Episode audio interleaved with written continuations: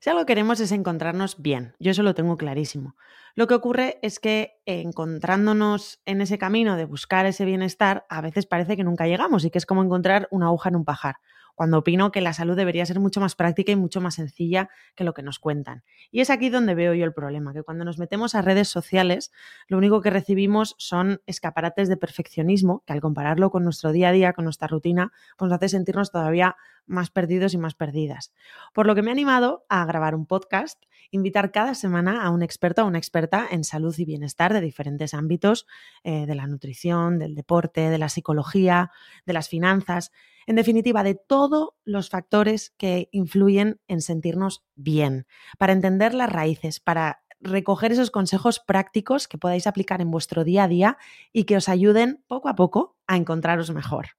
¿Me acompañas cada semana al salir de consulta?